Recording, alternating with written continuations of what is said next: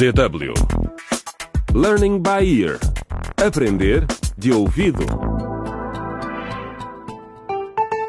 Olá, bem-vindos ao quarto episódio da segunda temporada de Dilemas de uma Geração na Encruzilhada, a radionovela do Learning by Ear Aprender de Ouvido. Até agora já aconteceram muitas coisas. Os irmãos gêmeos de Maria, Carlos e Bruno, conseguiram voltar do país vizinho, Labória. A tia deles tinha prometido cuidar deles, mas parece que não cumpriu essa promessa. És mau, Bruno. Tão mau quanto os rapazes das minas lá de Labória. Carlos, não podemos falar sobre as minas.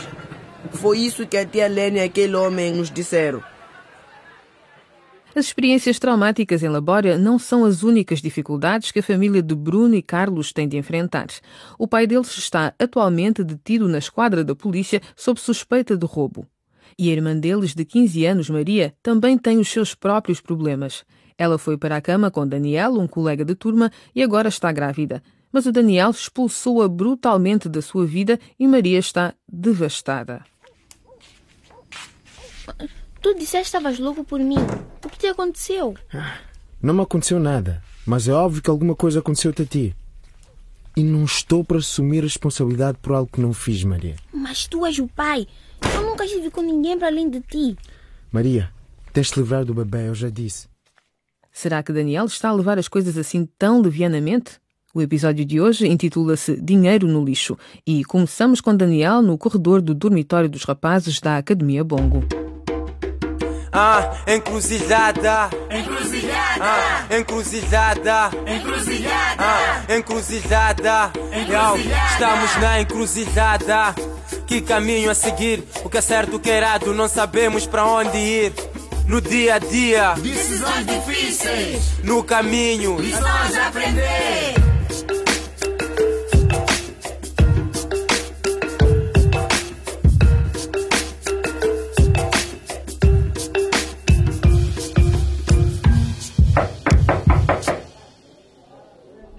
Abre a porta, Eurico! Eurico, abre a porta! Pronto, Daniel. Para de fazer tanto barulho e entra. Senta-te. Desculpa, mas não tenho nada para te oferecer.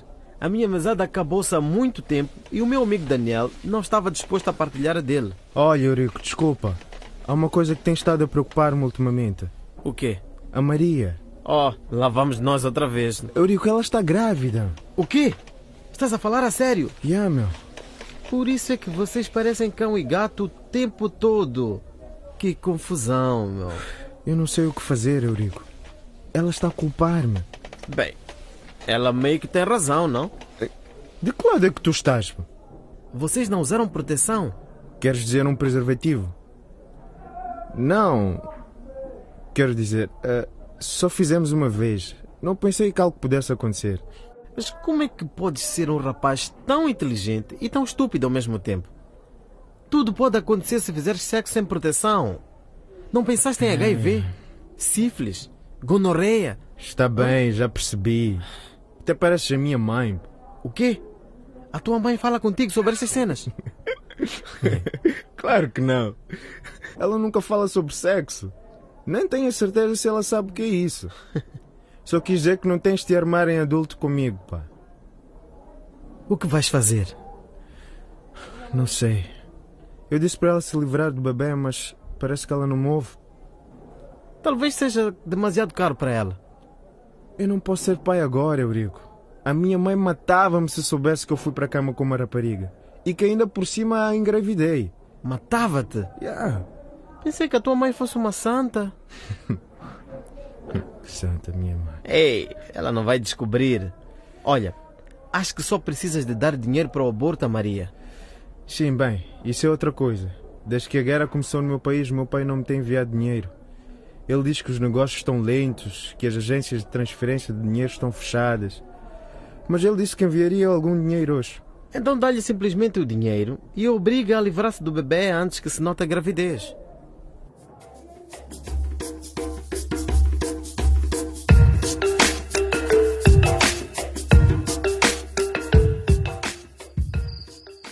Bruno, Sim, Carlos. hoje não tossiste muito. Já passou a tua constipação? Acho que sim. Mas ainda sinto dores no peito. Se te está a sentir mal, se calhar devias dormir na cama da mãe. Não sou mariquinha, Geu.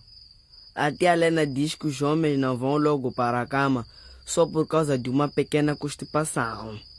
A tia Helena é má, não gosto dela. Não fales assim da tia Helena. Ela ainda é nossa tia. Lembra-te disso, Carlos. Mas ela levou-nos para aquele homem mau que nos fez trabalhar nas grutas escuras e nos batia. Penso muito nisso, sabes?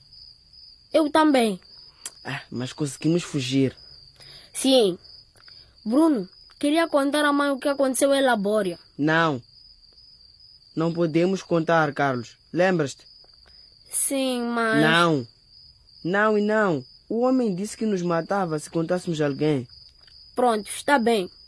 Mas quando eu crescer, vou ser polícia. Vou fazer exercícios todos os dias e vou ter músculos como aquele Rambo do filme que vimos na loja em Tandica. E depois vou à Labória dar um pontapé naquele supervisor mau e vou salvar os nossos amigos. O Cris, o Jó e os outros rapazes das grutas. Eia. E eu vou andar numa moto grande e fazer bang bang contra todos os homens maus. Ei, nada. Isso aí mesmo.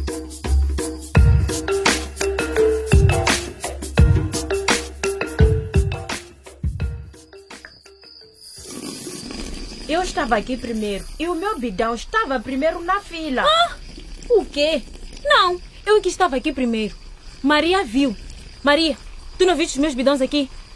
Nem sei sobre o que estão a discutir.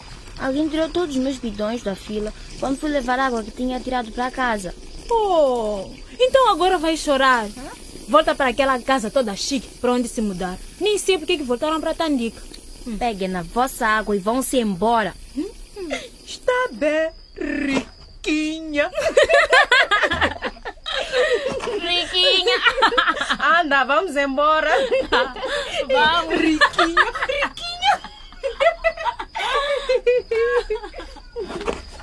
Como se eu não tivesse coisas mais importantes para fazer do que pensar em. Parvo.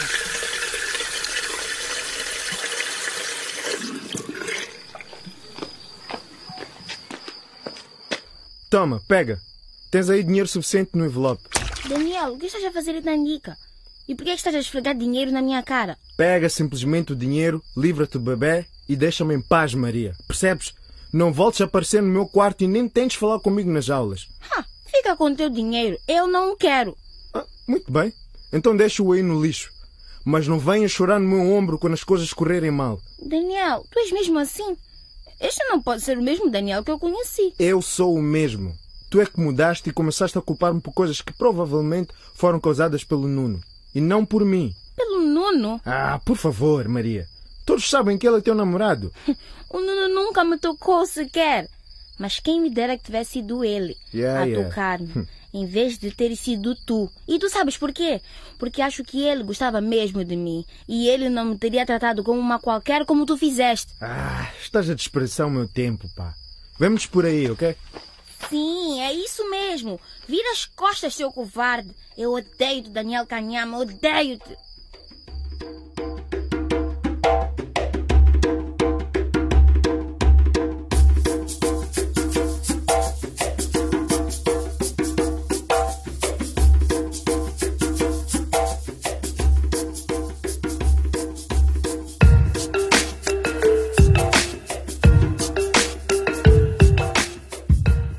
Daniel virou simplesmente as costas e foi-se embora. E é assim que chega ao fim mais um episódio da nossa radionovela. Será que Maria vai mesmo deixar o dinheiro no chão? E como é que a história vai continuar para Carlos e Bruno, os irmãos de Maria? Juntem-se a nós no próximo episódio para descobrir. Acompanhem o videoblog desta série na internet e descubram outras facetas da radionovela através dos vídeos disponíveis em www.dw.de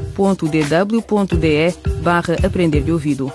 O que acharam deste programa? Comentem os temas do Learning by Ear Aprender de Ouvido no Facebook em www.facebook.com barra DW Português. Se preferirem, podem enviar uma carta para Deutsche Welle Programa em Português, 53110 Bona, Alemanha. Até à próxima. Encruzilhada. Encruzilhada. Ah, encruzilhada. Encruzilhada. Encruzilhada. Yo, estamos na encruzilhada. Que caminho a seguir? O que é certo, o que é errado? Não sabemos para onde ir. Os dilemas que enfrentamos são da geração na encruzilhada. O caminho procuramos, o meu pé já tá na estrada. Quando todos parecem ter algo a dizer, a dizer. sobre o que temos nós a fazer. O problema é saber em quem confiar e também saber quem te vai apoiar. Estou na encruzilhada a tentar ser fora. Onde devo me virar? Já não sei onde é o norte. Tenho cabeça cheia, já não sei o que fazer.